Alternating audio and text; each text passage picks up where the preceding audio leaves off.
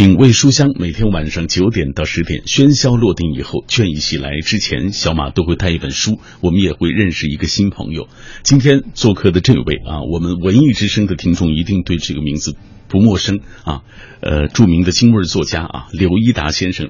刘老师您好啊，您好，嗯，呃，今天是元宵节啊，先给您啊，先要祝福您元宵节快乐，祝大家元宵节快乐。哎啊，呃，这个您是研究北京的民俗文化的，您给我们讲一讲这个北京人过元宵节有什么理由？呃。呃，这老北京啊，对这元宵节是非常重视的啊。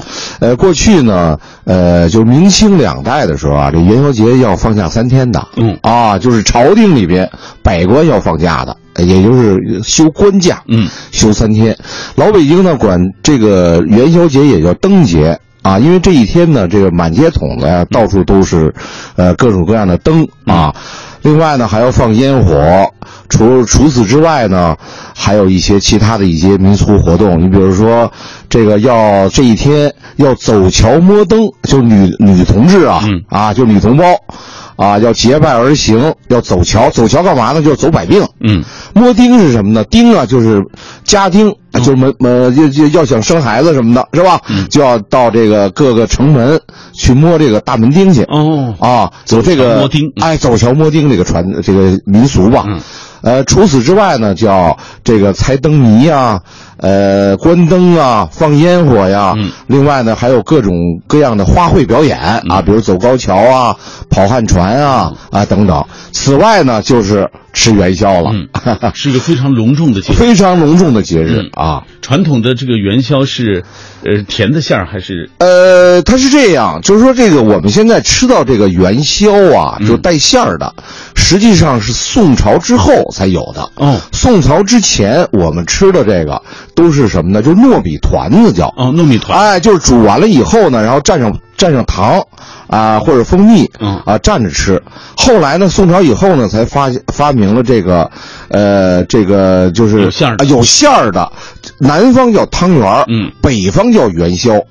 为什么叫北方的元宵呢？因为咱们北方吃这元宵啊，不是包出来的，是摇出来的。嗯 啊，过去你看我小的时候啊，这一到这元宵节，就看到各个这个呃，我们那时候叫合作社啊，就是副食商店，嗯，门口就有大一个非常大的大笸箩，嗯，把这个元宵的馅儿啊，它是什么呢？切成一个一个小方块儿。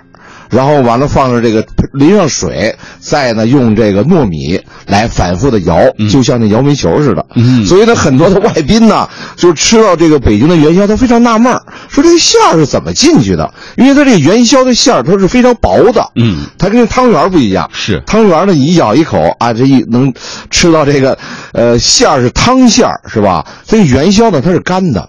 是吧？嗯，所以这是很不一样的。嘿，大家一听这个刘老师这么介绍，介介绍这么详细，就知道 刘老师在这方面是非常有研究的啊。呃，媒体把刘老师称之为京味作家啊，您的作品也都和北京人的生活啊、情感啊，包括历史典故有关系的。是是是，方方面面写了这么多年，写了这么多北京的作品了啊。嗯，这一本写的是老规矩啊，您给我们讲讲这个怎么想起写这本书的呢？啊，这个说起来啊，这是在。二零一四年，因为呢，二零一四年北京高考的作文题就是北京老规矩。嗯啊，那么呢，由于这些年啊，这个呃，对于老规矩啊，人们不太讲了，所以呢，这些考生呢，面对这样的考题，一时呢就不知所措了。对，很多的考生呢，在二零一四年的作文题上丢了分了。嗯，所以这样呢，也引起了啊教育部门的这个重视，就觉得呢。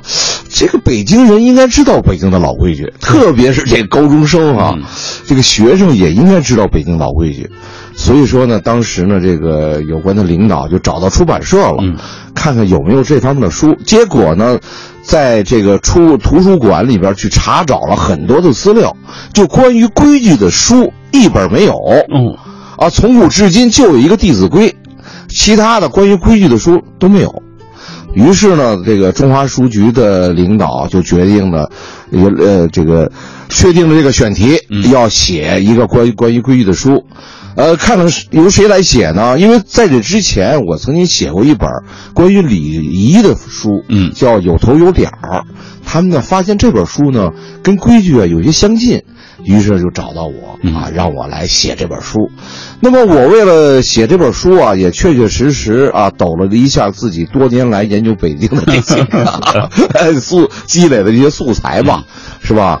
呃，因为我是从小就在北京的胡同长大的，北京生北京长的，也就今年算个老北京人了吧。嗯所以呢，这个从对着北京的规矩啊，从小就知道一些。但是后来呢，在研究北京文化的时候，也接触了大量的这个嗯有关规矩这方面的一些东西啊。所以说呢，就从大概我捋了捋，嗯，过有关规矩的有那么两三千种规矩嗯，啊。可是你说有些规矩，它确实已经是不合时宜了，就是等于说呢，已经过时了。对，啊，我们再讲这些规矩呢，也这不不合时宜。嗯另外呢，就是有些规矩它属于繁文缛节，拿到现在来看呢，又显得有点落后了。嗯所以我们现在老说这个传统传统，呃，现在中央也提出来要弘扬和继承优秀的传统文化。嗯，所以这个提出非常好。优秀的，哎，说不是说传统的东西，或者或者说老规矩都是有用的，或者都是好的，是吧？这里边应该是从这里边应该有所选择的。所以呢，我也是从这两千两三前两三条老规矩当中选了二百多条，嗯啊，就是比较适用的这些老规矩，嗯啊，给他写了这本书。哎，就收录进了这本书当中。嗯但是这本书的写作当中，我看您嗯写的还是很在意，就是您没有就是干巴巴的列出一条一条、啊是是是因为这确实没法看、啊。是是是，因为规矩啊，它本身就比较枯燥，嗯，而且呢，这个我们通常所说的规矩就是不能这样，不能那样。说你要这样写出来，这样肯定这个这书啊，嗯呃，就没人看了。另外呢，它还有带有点的教条的这个是是主义的色彩，嗯是吧？可能就招人烦了。所以说呢，我呢就是，呃，用这个精味的语言，另外呢就是用一种随笔的这这种形式，嗯是吧？散文随笔的这种形式，刚才您也说了，用讲故事的这种方法，嗯，来娓娓道来，是来谈这个老规矩。所以呢，看了这本书啊，可能读者呃朋友们有这个感受，会觉得不烦的，嗯。觉得很有意思，是吧？也确确实实在这方面呢，我也下了点功夫吧，嗯。嗯。所以大家拿到这本书，你会发现这本书当中讲的既诙谐幽默又通俗易懂，是。就很好懂这些这些理儿。其实有很多像我一个外地人到北京来生活，嗯。呃，有很多可能我不知道，但是我一看哦，原来是这样，哎，对，心里就有数了。是。好，我们接下来透过一个短片啊，我们也来具体的了解一下这本书《北京老规矩》。什么是老规矩？您知道多少老规矩？老规矩的现实意义是什么？这些看似简单的问题，也许会让人一时难以回答。去年的北京高考作文题就是“北京老规矩”，许多考生因为知之甚少而丢了分。俗话说：“没有规矩不成方圆。”事实上，我们的现实生活离不开传承了几千年的老规矩。《北京老规矩》这本书是著名京味儿作家、北京民间文艺家协会副主席刘一达据采访和研究北京文化三十多年的素材积累，在广泛收集流传于民间的老规矩的基础上创作而成。书中包括起居、会客、出行、交际、称呼等五个篇章，约两百多条目的老规矩。这些条目是作者从上千条老规矩中精选出来，在现实生活中有着非常广泛的实用价值。哎，我们透过这个短片啊，了解了一下这本书它的构成啊，呃，分成这样五个部分。但是很多人都问我了，说北京的老规矩它最早怎么来的呀？嗯是不是从皇宫贵族那儿一点一点传下来的，还是怎么回事那刘老师，您给大家解释一下。啊，就是我们现在这个所说的规矩哈，呃，实际上呢，很大一部分是来自于周礼，嗯啊，就是就是儒家的礼仪，啊，来自于这些这个儒教的这种传统，嗯。啊，但是呢，在这个传承啊周礼的这种基础上，又融合了很多民间的一些习俗，比如说啊，这个当时流行的一些风尚嗯。啊，呃，时尚、习俗、民俗，包括呢这个呃各个民族的一些呃习惯，嗯和传统。所以说呢，我们看到的这些老规矩呢，实际上它是一个呃综合体。嗯，呃，我老说呢，这个规矩呢，呃，从某种意义上来说，呃，它是呃，就是呃，从字面上来理解，它是规范我们啊，这个一个人嗯在家庭、在社会、在啊这个各个场所的一种规范，嗯行为规范。啊，但是呢，从又从某种意义上来讲，它就是一种呢什么呢？就像我们啊这个足球比赛、嗯篮球比赛似的。足球比赛、篮球比赛，你比如打，包括打扑克、打麻将，嗯它都有游戏规则的，是嗯吧？嗯你不能乱出牌，你不能乱踢、乱乱投篮，是吧？各个活动、各个方面都都都有游戏规则。实际上，这个规矩呢，从某种意义上来说，它是规则。嗯啊，是规范人们行动的行为的啊，也一些条目啊，而且这些条目呢，应该说呢，它已经是经过了几百年、上千年的这种考验、嗯检验而逐渐形成的，就或者是约定俗成的。我举个例子来说啊，你比如说。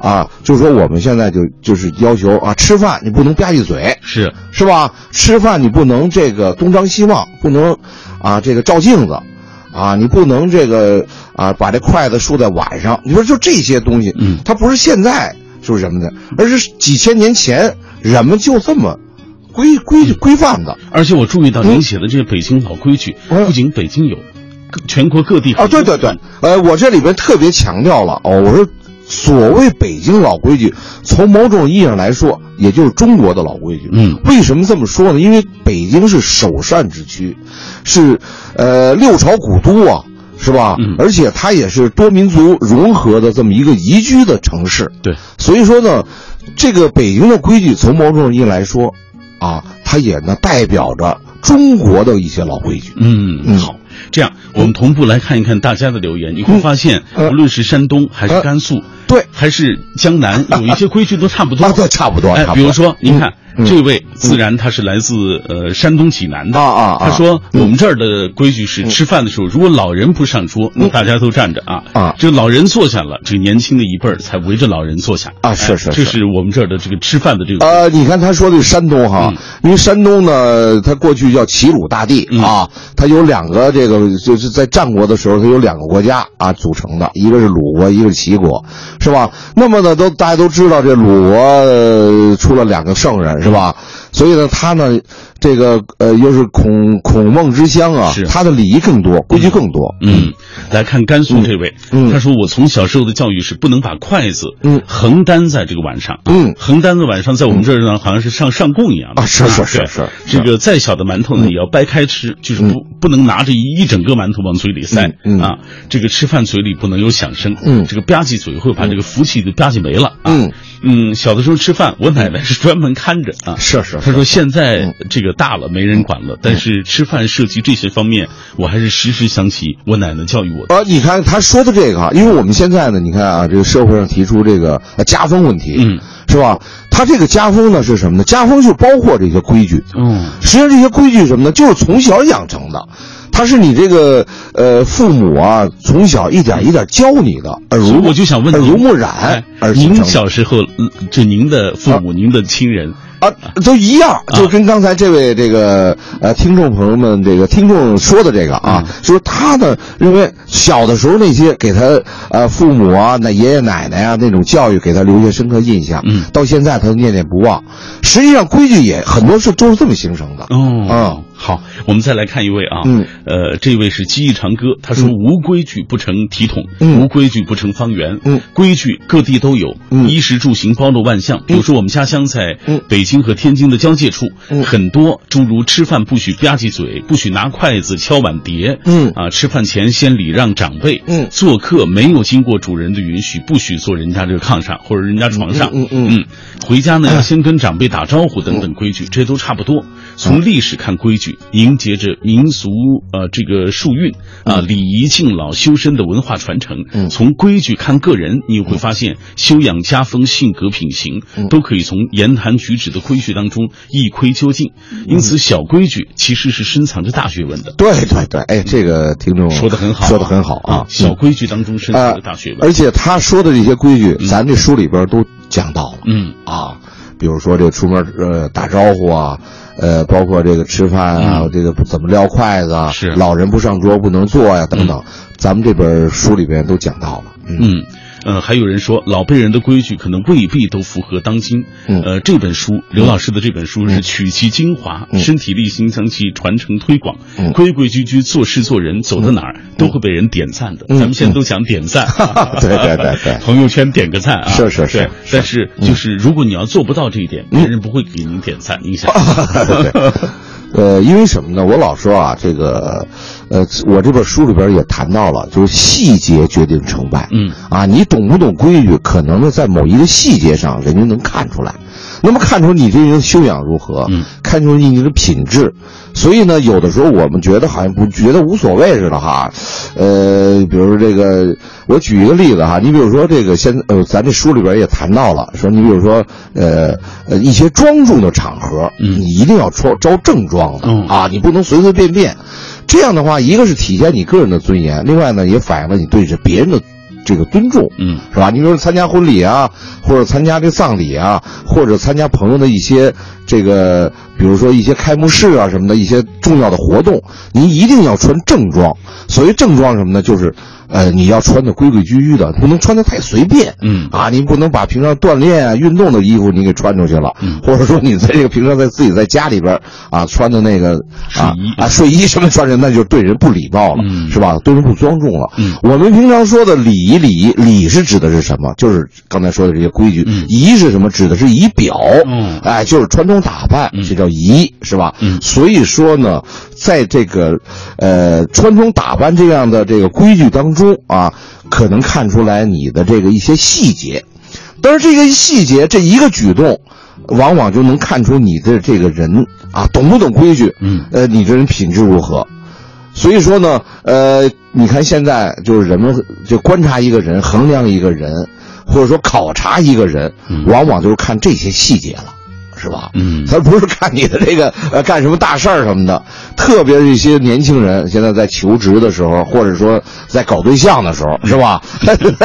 你这这你这一举一动啊，一言一行，实际上呢，呃，在对方在考察着你，嗯啊，所以我觉得呢，这个规矩啊，你就刚才这个听众讲的这个啊，你看着是小，实际上是很大的。嗯嗯，你看小规矩里嗯蕴藏大学问啊，对对对并且也蕴藏着你个人的品行。当然一看，哎，这个啊对对对，人家一看就能知道你这个人素质教养，哦，是是是，怎么样？啊？你看你咱们过去哈，有的时候说说这个饭店门口讲着衣冠不整，什么不让入内，嗯，或者说你要参加一个活动，人家在请柬在下边特意给你写呃写上啊，出席本次活动一定要嗯穿正装，嗯是吧？他就怕你这个太随随随便便的是吧对对？你就你就参加那活动去了。就有的这个人他确实也不讲究，你看夏天穿着这个大裤衩呃大裤衩，或者说光着膀子上公共汽车了，嗯是吧？或者说穿着这踏拉板儿，穿着这个拖鞋，您就是参加人家这个婚礼去了，这就显得不合适太不合时宜了。嗯，好，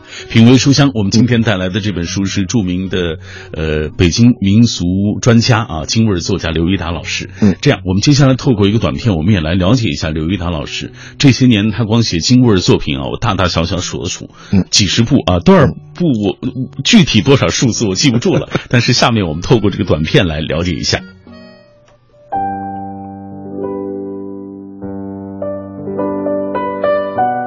作者刘一达，笔名达成，如一，北京人，毕业于中国人民大学新闻专业，当过工人、教师、副校长，中共北京市委机关干部，北京晚报主任记者、专栏主持人。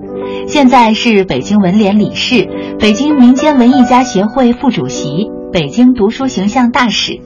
一九八零年开始从事写作，一九九四年加入中国作家协会，迄今已创作出版十多部长篇小说、四十多部纪实文学、散文、随笔等一千两百多万字的作品。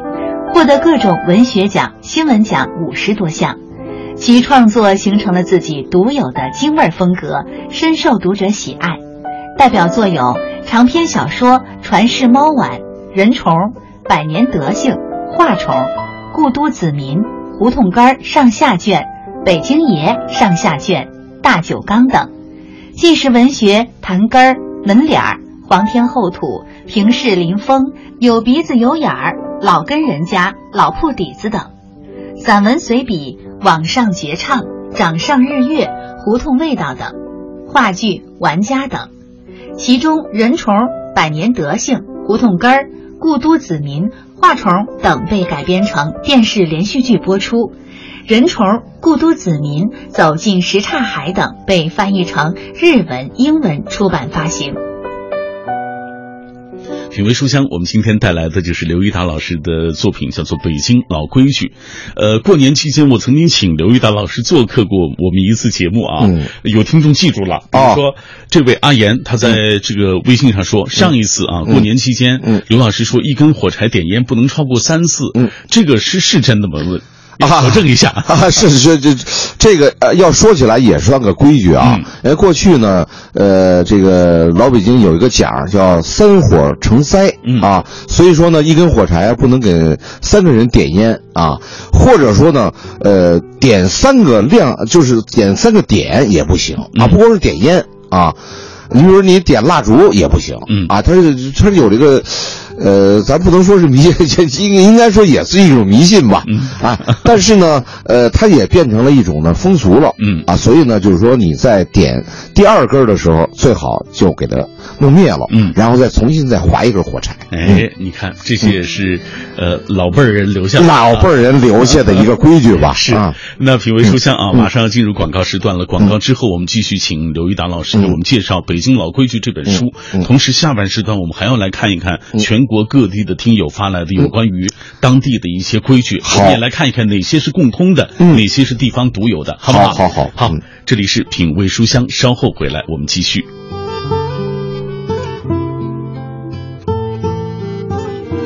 很多时候，唱歌是最有用的。会尴尬，会生气，会觉得悲伤，会平淡，会无聊，会缺少希望。这样的时候，唱歌是最有用的。FM 一零六点六，中央人民广播电台文艺之声，生活里的文艺，文艺里的生活。文艺之声，FM 一零六点六，交通路况。交通路况，这时段我们来关注明天的出行提示。明天是星期二，车辆限行的尾号是四和九。节后返京客流逐步增长，各大交通场站周边道路车流量会有明显增长。另外，明天的早间七点到八点，午间十一点到十三点的接送站高峰时段，莲花池东西路、西三环莲花桥以及开阳路可能会出现区域车多、通行缓慢的情况。文艺之声，FM 一零六点六，天气预报。欢迎和小马一起来关注天气。今天夜间晴转多云，最低气温零下四摄氏度。明天白天晴，偏北风三到四级，最高气温四摄氏度。今天是传统的元宵佳节，吃元宵、闹花灯、放鞭炮都是庆祝节日的方式。但是咱为了减少污染啊，还是请大家尽量少燃放烟花爆竹。人保直销车险邀您一同进入海洋的快乐生活。灯火璀璨的北京夜晚，还在路上行车的您要多注意安全。人保直销车险温馨提示您：路上行车多留心，切莫心急催前车。好友车内勿闲聊，避免嬉笑和打闹。雪天道路易打滑，慢踩油门，缓刹车。这些提示牢记心，人保伴您安全行。人保直销车险四零零一二三四五六七四零零一二三四五六七。海洋的快乐生活。我们兄弟几个每次是去去吃这个火锅的时候，点菜的时候啊，这心里都盘算着已经花了多少钱，一遍一遍的说：“服务员，你给算一下多少钱了？”就怕兜里钱不够啊。现在呢，比以前多了点钱了，所以再去吃火锅的时候就不用像以前那么麻烦了。为什么呢？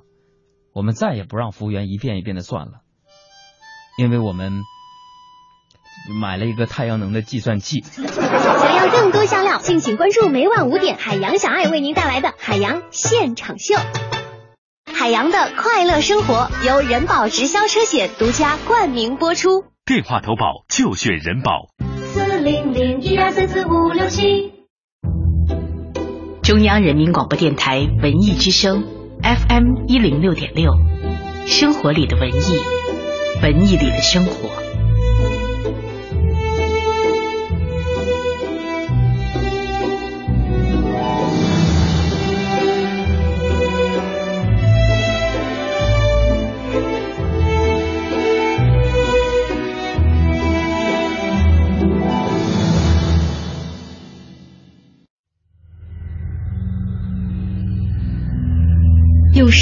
温度融化黑夜的迷茫，用阅读的力量坚定你对生活的信仰。每晚九点到十点，品味书香，讲述书卷之中那从手边流淌的岁月，讲述书卷背后那熠熠生辉的时光。感谢各位继续停留在 FM 幺零六点六的电波当中，我是小马。每天晚上九点到十点，我都会带来一本书，认识一个新朋友。今天我们认识的这位啊，多次做客过我们的节目啊，每年他的作品出来，呃，我们在第一时间都会为大家来推荐，因为他是很多北京的读者啊，全国各地的读者喜爱的一位作家，京味作家刘一达老师。今天带来这本是他的《北京老规矩》。在节目进行的过程当中，我们也欢迎全国各地的听友啊，因为我们。的节目虽然覆盖北京，但是我们的这个现在网络这种发达啊，因为很多朋友全国各地的听友都在这一刻，可能是通过各种各样的渠道啊来收听我们的节目。我们请大家也来说一说，在你们当地、你们故乡里有什么样的一些规矩啊传承下来，你所知道的。呃，这样，刘老师，我们接下来看一看大家的留言。好，有一些规矩呢，可能是全国都差不多啊，都有；有一些规矩可能是地方独有的。是是是。来，我们看这位晴天阳光明媚，他是南方的一位听友。嗯，他说我们家乡过年的老规矩，除夕杀鸡拜过神之后，嗯，这女性呢就不可以洗头了。嗯，要到初七才可以洗。嗯，但是我们经常其实初三就到理发店去洗头。嗯，啊，年初一呢不可以吃荤啊，年初一要吃素。嗯，就是晚上呢不不能洗澡，而且初一和初三家里不待客，嗯也不去亲戚家里拜年，嗯年初二就可以去亲戚家拜年了。嗯，外嫁的姐姐、姑姑、姑婆等等，这个时候呢也要回娘家拜年。嗯啊，他就想问问问这些和北京的规矩差不多吗？呃呃，应该说差不多，大同小异啊。嗯但是实际上呢，就像这些这一类的规矩啊，呃。在我们现在的生活当中啊，也基本上也都不怎么讲了。嗯。啊，它跟那个就是我这本书里边写的那些规矩，就是约定俗成的，到现在还在用应用的这个规矩还是不一样的，嗯还是不一样。因为刚才他说的这个呢，从某种意义来说呢，它是属于民俗的。嗯。啊，这个民俗呢，它呢，这个它这种讲究，呃，我老说这民俗啊，它也是与时俱进的。嗯啊，有些民俗，呃，拿到现在来讲就不适用了。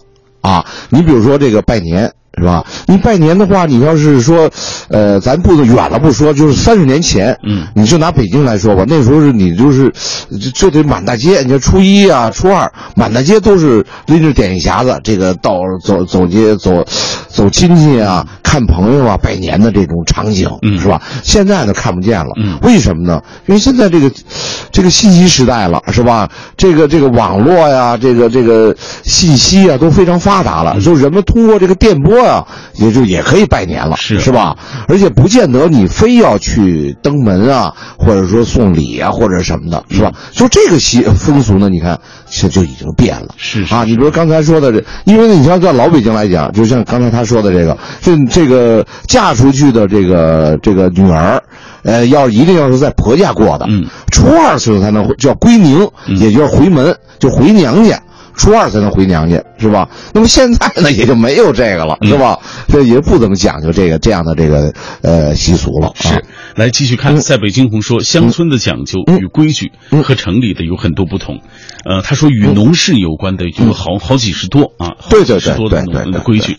另外，给女孩子立的明显要多于男孩子。嗯，他说小时候很多次长辈的这个呃所谓责打啊，都拜这些规矩所赐。如今看来，这些规矩有的有道理。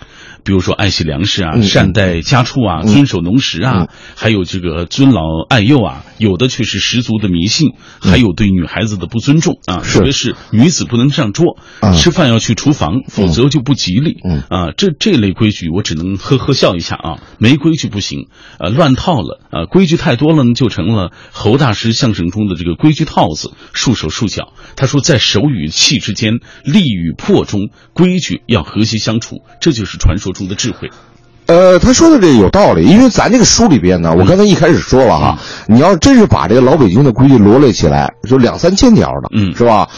我刚才一开始说，就有些规矩咱就没有写进去，对，为什么呢？这些规矩已经不合时宜了，不合时宜。啊！就像刚才这这位听众说的似的，你像过去对妇女的这种歧视啊，重男轻女啊，是吧？您这这老规矩在在北京的老规矩这样这类也很多的啊，呃，什么这个这个，比如说呃，正月里不剃头啊，北京也有这个啊，就是剃头死舅舅是吧？其实这个呢，就是完全是一种误解。对我原来曾经写过文章，为什么这个说正月剃头死舅舅？实际上他是从哪儿？从四舅那儿来的。嗯啊，是思念思念旧的时那个那个时候，思旧啊，后来改成死舅了。哎，他是从这演变过来的。嗯，所以但是呢，他也就逐渐就形成了这么一个习俗了。但是这个习俗呢，实际上现在很多人也也不怎么讲究了，是是吧？是，哎，所以我就说呢，就说有些规矩。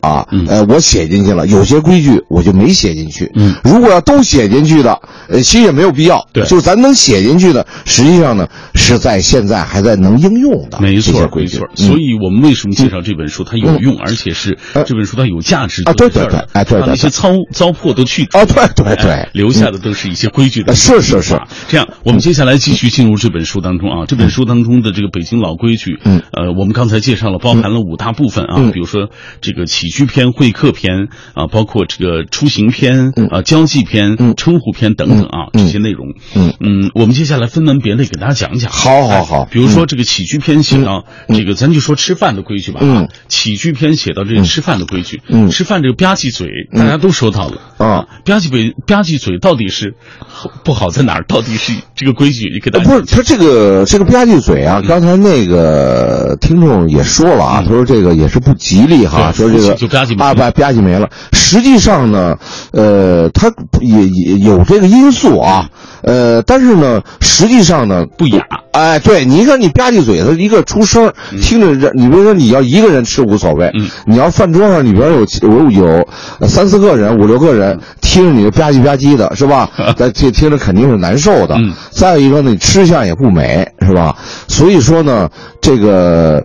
呃，从这个老规矩来讲呢，就是忌讳这个啊，说你吃饭一定要细嚼慢咽，嗯啊，你从这个健康、从营养学上来讲，也也是有道理的，是吧？你就讲究细嚼慢咽嘛，是吧？你干嘛那么？因为吧唧嘴肯定是吃的就狼吞虎咽，你才吧唧嘴的，是吧？你这样的话也不也不健康啊，是吧？也不合不合这营养学啊，是是吧？又不健康又不雅观啊，对对对，所以说呢，这个这个规矩呢，为什么呢又给它列入其其中呢？就因为呢。这个规矩还是适用的，嗯，是吧？好，这个会客篇啊，有一条，这个说是正事儿要坐下说。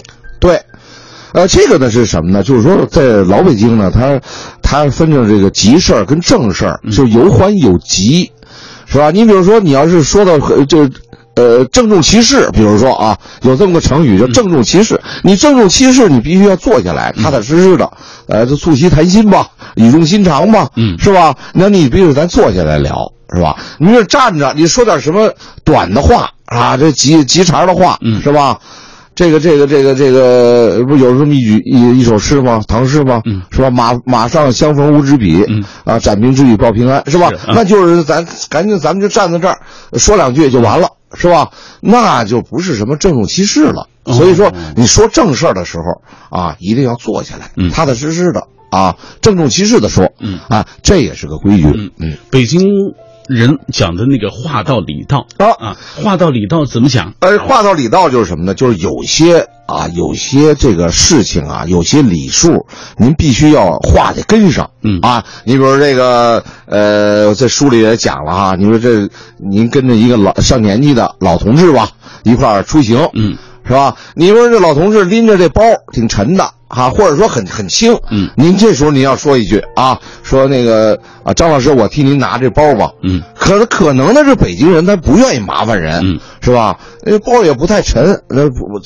是吧？就不会让你去拿的。嗯但是呢，你这个话到礼到，这你话出去了，这礼貌也也就体现出来了。嗯啊，所以呢，这样的话你必须要这样。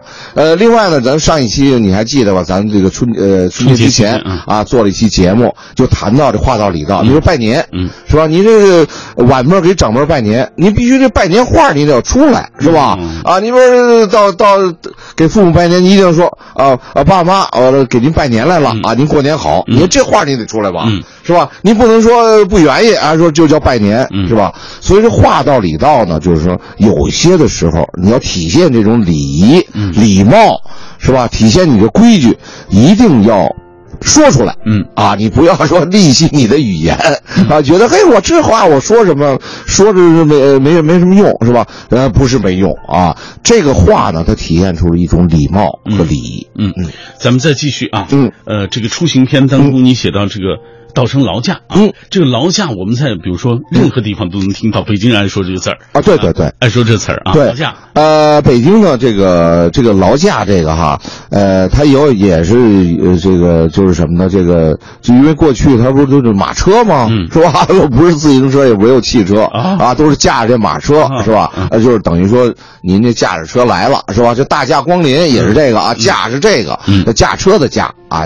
但是呢，北京呢，有北京这个用语呢，有的时候也就是把这个驾就给省了、嗯啊，就劳您怎么着怎么着啊，劳您搭把手，哎啊，您劳劳您搭把手、嗯是吧？或者叫劳您驾，就是您驾车的时候劳您，哎，给我哎，哦是这个意思、啊是吧？啊驾车的意思是这样的意思啊，对，驾车的意思、嗯啊，所以很多人不知道这劳驾是怎么来的，是吧？所以呢，那个因为那个时候呢，这个北京人出行主要就是骡车，嗯，或者驴车。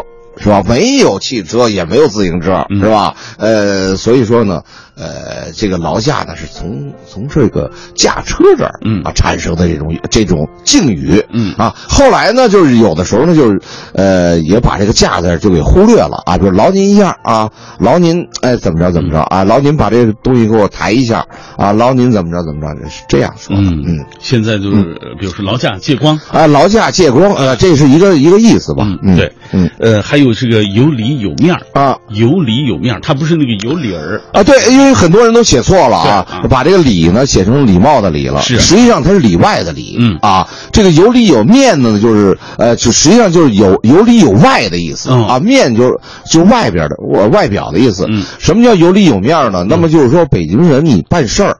是吧？你内外是有别的，嗯，是吧？你比如说你家里边人，你跟你最最亲近的人，肯定您说话，啊，你你可以不带您字儿，嗯，是吧？过去我就老老这个这个在这写写这个作文学作品里边也是这样，说什么时候一用到了你字儿你字儿了，就是男女之间，嗯。啊，或者说同事之间、朋友之间，什么时候什么时候用到你了，嗯，那你说这这俩人关系就不一般了。哦，啊，一到用到您，因为您那是客气话，嗯。礼带有礼貌语言，那就显得什么稍微生分一点儿哦，哦。我们一直都以为是对老人用您，呃，不是，他是这样啊，就是对老人、对长辈是另说，就是就平辈儿之间，嗯。啊，朋友之间嗯，你就记着，一旦是用到你了，那就这哥们儿了。啊，一旦用到您了，那就稍微远了，远一点啊，因为那朋友之间呢，他没有那种啊，这我就是里面是怎么来的，就这个，嗯说有里有面，面儿上什么面儿上您必须得用敬语、嗯啊，在面儿上您必须得那什么，就跟您在家似的，您在家您可以穿随便，对大夏天您可以光膀子，嗯您可以穿小裤衩，嗯您可以穿这个拖鞋，嗯，出去了面子上那您必须得要穿的贵干干净净，嗯，是吧？所以里外有别就在这儿呢，有里有面也在这儿呢，是吧？看写到这一段的时候，您还说到以前老北京，嗯，这个比如说家里要待客，可能有可能是就是要要要冲这个面儿啊，对，可能有可能东家借个好好的，啊，对对对，因为北京人呢，什么的，呃，这要面子呀，是北京人是是北京一个性格特点，哎呀，非常有名了，都知道北京人好面子，是吧？这个北京人讲面子呢，也确确实实，他呢，呃，你你看，就是我小的时候啊，就我们家也是哈，你看这个来了客人了，肯定就是把这个之前就要收拾干净了，是吧？就是把这个这个床单啊什么要洗一洗，换一换，呃，窗帘也要换，是吧？桌子呀、犄角旮旯要打扫一遍，是吧？这弄得利利落落、干干净净的哈，这显得你体面吗？是吧？来了客人了吗？是吧？那个你去那时候家里边日子就比较穷，就住着四合院。你比如说啊，这家里缺个板凳，呃，找张大爷借去了；缺个茶杯，找李二婶儿，呃，借借去了，是吧？等客人走了，你再拿回去。这这是常常有的事儿啊，常有的事儿，主要是为个面子啊。当然，这里边呢也是呃这个呃就是呃你看是跟谁了？我看就刚才还是说那有里有面的问题。你比如说你跟朋友之间。他就没有这个了、嗯、啊！你比如说知己朋友、嗯，关系特别好、啊，关系特别好的，你就没有这些虚理了，叫、嗯、过去老百姓叫虚理，嗯、是吧？你就不要讲讲这个了，是吧？但是你要跟一般的尊贵的客人啊，比如说你的老领导啊，或者说您的同事来了，嗯、您可以弄这些虚理。嗯，哥们儿之间是吧？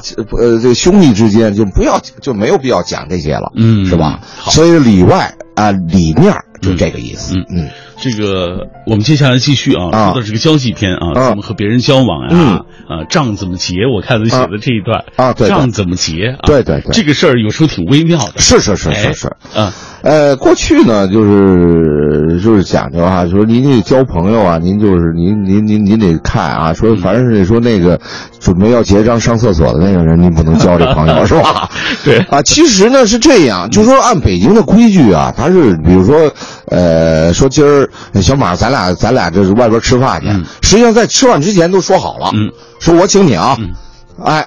就这就是很明确了，嗯，是吧？啊，或者说小马东谁来？哎，对对，小马说，哎，不行，呃，刘老师今儿我做东，对对对，啊，您您可千万别别别客气，我做东啊，嗯，那就明明确了，嗯，啊，到时候您就别别再上赶着交这钱了，啊，就是说啊。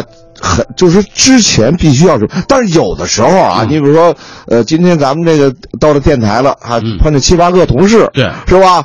这个 本来说，呃，小这小马是身上，比如说就，呃，带着这二百块钱，就够咱们俩吃的。你说一块七八个人不够吃了，嗯，可能你这二百块钱拿不出手来了，对，说怎么办？这时候是吧？嗯，可能你就不就不愿意了，嗯，是吧？你这这那这时候谁来说？这这很这你讲话很微妙的，这说、嗯、对是吧？嗯、按说来讲，这个时候按规矩来说啊，比如说按这个老北京的规矩来说，有两个人这时候应该出头，嗯，一个是岁数最岁数大的，一个是最有份儿的。哦，啊，你比如说这里咱这七八个人里边坐着您这副台长呢，嗯，哎，这时候这副台长得站出来了，是吧？啊，你们都别原因，这今儿是我我我我请客，哎，这理儿。再有一个呢，比如说这里边。做着一个大款是吧？他是开着三个买卖，嗯，家里边有有有别墅有汽车的，趁钱啊，趁钱。你说这时候他说了，哎，你们别动，嗯啊，这顿饭我请客，嗯，那大伙儿肯定是是吧？他最有钱，那是应当的，是吧？他是这个规矩。啊，好，我们接下来继续啊，称呼篇。刚才您讲了这个您和你的这个区别啊，对，呃，讲讲北京人这个辈分关系吧。这个辈分关系有时候也也呃，这个辈分关系是确实是比较乱啊。比如说，呃，尤其是过去啊，北京人的亲戚也多啊，七大姑八大姨的什么的，有时候这关系确实是不好吝啊。北京土话叫吝啊，就是不就是就是论字啊，呃，北京人就读吝啊，这不好拎。为什么不好拎呢？就是有的时候这这个关系啊，他摆弄不清楚，嗯，是吧？您咱一般的可以说啊，这个这个，比如说这，呃，孩子孩子妈妈的妈叫姥姥，是吧？孩子孩子的妈妈的哥哥叫舅舅，这都好说。对啊，你比如说孩子的舅舅的二爷的孩子，你怎么叫？是吧？绕几个弯儿，有的时候就确实你就不好这个这个称呼了。所以在这种情况下应该怎么办？比如说，那您就得随时应变了，是吧？呃，比如说爸爸这边的，您就您就称为叔叔吧，或者大爷；说妈妈那边的，您称一人跟舅舅。就啊，一般的啊，北京人就这么来拎了，是吧？因为你拐着拐着几道弯，你也不知道叫这这叫叫什么了，是吧？还有就是，呃，过去我因为过去我知道您也是在工厂里工作，对，我以前在新疆修车也有这样的，同事间开玩笑，对，同事小孩去了，哎，啊是。说你你得管我叫大爷，对对对，管这个同事叫姐姐，啊，对对对对，在第一辈儿啊，第一辈儿了，这都是玩笑啊，这这这个常有啊，呃，等于说过去时候占便宜。啊，不是北京话叫冲大辈儿，冲大辈儿，冲大辈儿，实际上呢，比如说我是第一辈儿的，或者我为什么要冲大辈儿呢？你本来是晚辈儿，冲大辈儿嘛，是吧？这个呢，呃，按东北话叫埋汰人了，是吧？就是等于说你是这个寒碜人啊，北京叫寒碜，东北叫埋汰，是吧？就是你寒碜人，是吧？你寒碜人家呢？寒碜人呢？不是这个“寒碜”这个字儿啊，很有意思。它不寒碜不见得是贬义，就贬贬你呢，是实际上呢，有的时候呢，它是用一种幽默，或者说。它是一种开玩笑似的、打哈哈似的那种，就是跟你跟你逗着玩的意思，嗯，是吧？因为包括孩子，呃，同事的孩子到那儿去了，呃，叫叫我爷爷或者叫我叔叔，是吧？实际上呢，就是什么呢？开玩笑，嗯啊，是幽默。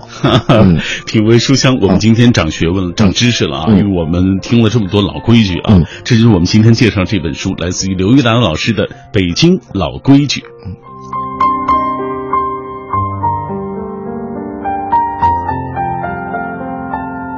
俗话说“无规矩不成方圆”，老北京人的脸儿多是出了名的。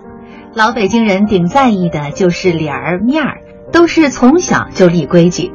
早年间家里就是揭不开锅，这些个脸儿面儿不能忘，忘了让人笑话。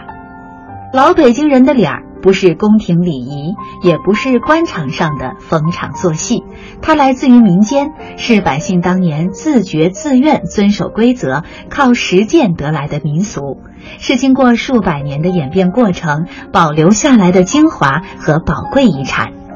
如今这些老脸儿大多已被人们淡化，甚至完全消失。人们按照新时代新节奏生活，无可非议。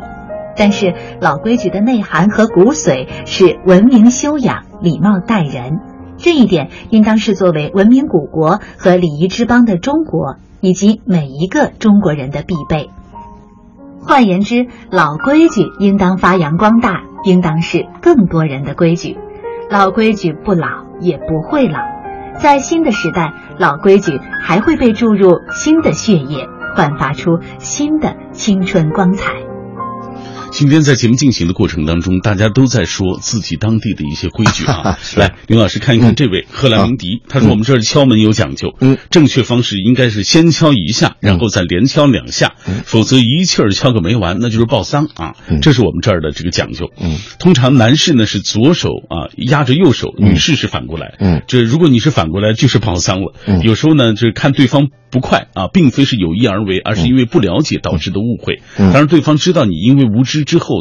呃，这个大多是一笑而过，啊，这个不知者不怪嘛，啊，这是这位朋友的说法。这个除呃水一元南方人，他说除夕夜我们这儿的老规矩，拜过神之后，把东西用砧板切完菜以后都不拿进厨房的，啊，连刀带砧板一同放到平地上过夜，直到第二天才拿回到厨房。还有这初一呢，也是不不杀生啊，这有的是迷信，有的是这个规矩啊。有时候这迷信和规矩，他说我也分不清楚了，这是现在。呃，其实还是有区别的啊，还是有区别的啊，呃，因为什么呢？因为有有些，呃，他这我我我的理解啊，比如说成为一种民俗了，嗯，啊，就是大伙儿都约定俗成的东西，嗯，你就有的时候你不能叫迷信了，嗯，是吧？另外呢，这个因为你看这迷信是什么呢？什么叫迷信呢？它就是迷茫的，就是无限制的，嗯啊，就是这就。痴迷的这种信呢，是信这种信某种东西，这叫迷信，是吧？但是你比如你有你就相信某种事物，而且这种事物被大伙儿人都认可了，嗯是吧？你说过年，为什么要过年？这年过去是一种是一种鬼神呐，是是吧？嗯呃，我们为什么过年放鞭炮呢？放鞭炮实际上驱驱年呢，是驱这个年这个鬼啊，嗯是吧？但是现在呢，它已经变成了一种什么呢？烘托这种过年的喜庆气氛的一种形式了，嗯是吧？它就变了，啊，是是是就不能叫再叫迷信了嗯啊。今天我们介绍这一本嗯《北京老规矩》这本书啊，这本书也是非常有特色，嗯因为它这个插图非常有特色。对啊，这是李冰生先生的这个插图啊，是九十多岁了，老先生，九十多岁的老先生，大家打开的时候会觉得非常好看嗯。啊，这本书做的也非常精美，而且有收藏价值。是啊，今天因为时间的关系啊，我们只能先到这儿。谢谢刘老师做客我们 谢谢大家，谢谢大家。感谢听众朋友收听今晚的品味书香，明晚我们再会。